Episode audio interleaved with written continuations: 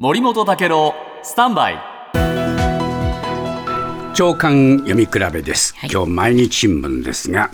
えーハマスがですね、えーイスラエルが提案していたあ休戦案に対して、えーハマス側の3段階の休戦提案をしまして、これをおカタールやあエジプトへ、えー伝えたと。で、ここに、まあ、あここまでが新聞の報道です。はいでところがその後入ってきた情報で、えイスラエルのネタニヤフ首相はこうしたハマスの提案を、え拒否したと。で拒否しただけではなくて、えーパレスパレスチナ自治区ガザ南部ラファへの攻撃を指示した、こういう情報が入ってきました。まあね、アメリカのブリンケンさんもね、走り回っていろんな人に会ってましたけど、何の役にも立ってないね、この人は、本当に。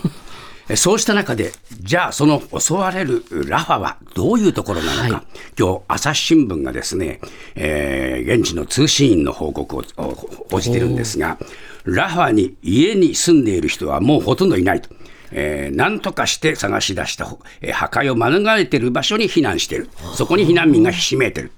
で、えー仮設トイレを探して長蛇の列、地面に身を横たえるたびに、えー敷物の下の小石がもう痛い。こんな状況だと。そんな中で、えーイスラエルがまたラファへの攻撃を強めると聞いたっていうんですね。で、えー私たちは家を奪われた。多くの家族も友達も奪われた。痛みと、えー飢え、死、破壊。あるものはそれだけで失うものを差し出せるものは何もないのに、これ以上何を求めようとしているのか。こういう声が出てますね。やっぱりね、ここをまた攻めるって、しかもここに行けって言ったんですよ。イスラエルはね。はい